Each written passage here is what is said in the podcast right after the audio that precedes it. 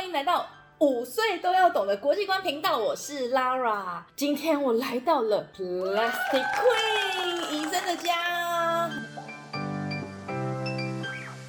当我喝完一杯饮料，或者我去 Seven 买一瓶瓶装水瓶装水之后，那这瓶瓶装水它的人生会怎么过的呢？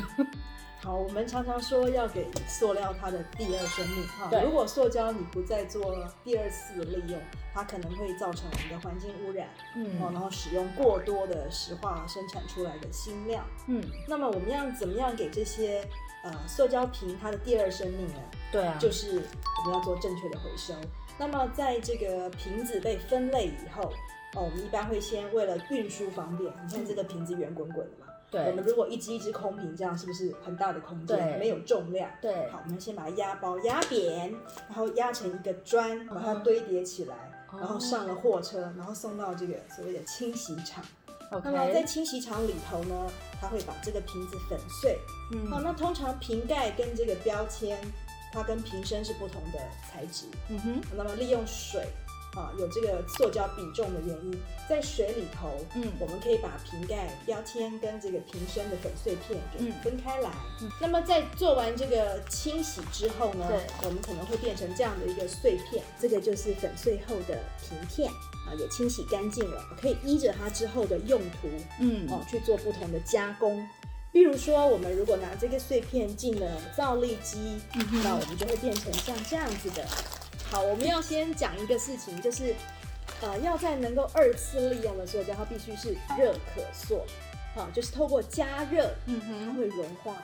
像液体一样这样的流动。这个瓶片投料到机器里面以后，它会融化，融化以后像水一样、液体一样这样的流动。嗯流动呢，然后我们再利用这个设备里头的这个磨头，嗯去把它切成切成一小一小小颗的颗粒这样。这一包呢叫做 PET 对吗对？PET PET 跟我们的那个气泡水的罐子是一样颜色，好像跟你身上的衣服好像也是一样的颜色哎。它是不是可以拿来做成衣服？是纺织的纤维来讲，我们的原料的确是可以使用 PET，、嗯那基本上呢可以从那个机器设备化纤生产的机器设备，嗯我们可以从上面投料，直接投这个平片嗯，下去，嗯然后最后做出来就是化纤，看起来像这样子。哎对那这个这个化纤我们要再怎么去利用呢？嗯可能要到纱厂去做进一步的加工，也有些会去做填充物。填充物用在什么地方？比如说我们的绒毛娃娃娃娃里面的填充物，嗯或是我们的寝具啊，甚至我们的棉被。所以其实我们在家里面就可以看到很多东西可能都是用塑胶做的。对，其实这几年来，呃，一直有环保人士非常的反对塑料的使用。其实我觉得，与其一直要呃反抗塑料，还不如我们好好的做分类，好好的做资源回收，然后给这些塑料第二生命。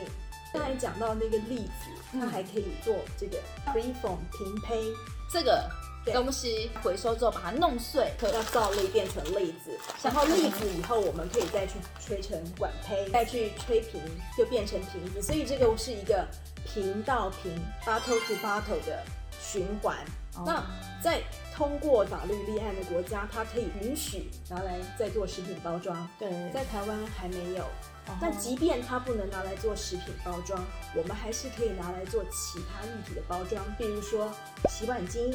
让这个塑料可以再度的被利用，这个也是很好的一个方式。在很多国家，它的那个食品包装，比如说像是鸡蛋壳，那个也可以是再生 PET 做的，哦或是呃很多超市你可以看到我们的蔬果有那个盒子，甚至那个鲑鱼啊、鳕鱼啊、鱼片啊，下面不是有一个小小的托盘，对这些很多都是再生塑料做的。哦，对，回收它真的是有被重新的利用，用而不是是我们就是回收心酸的这样子。一点都不心酸。一点都不心酸其实背后，呃，如果大家知道它能够是一个好的循环，对事实上它是非常有意义的。然后呢，最后呢，我们再出一个小小的任务，自己的家里面，请你找出五种是用塑胶再生做成的东西，找出五种，然后把它拍一张照片，传到那个 Lara 老师的粉砖，叫做 Lara 的多语绘本世界英二日德，在下面的有连接，请你们上传之后呢，我们会抽出三个奖品。除夕那一天抽奖，如果你对塑胶有任何任何的问题呢，欢迎在下面留言哦，Laura 会帮大家呢向塑胶皇后提问，让大家呢得到解答。OK，好，那么五岁都懂的国际观，我们下次见喽，See you，拜拜。Bye bye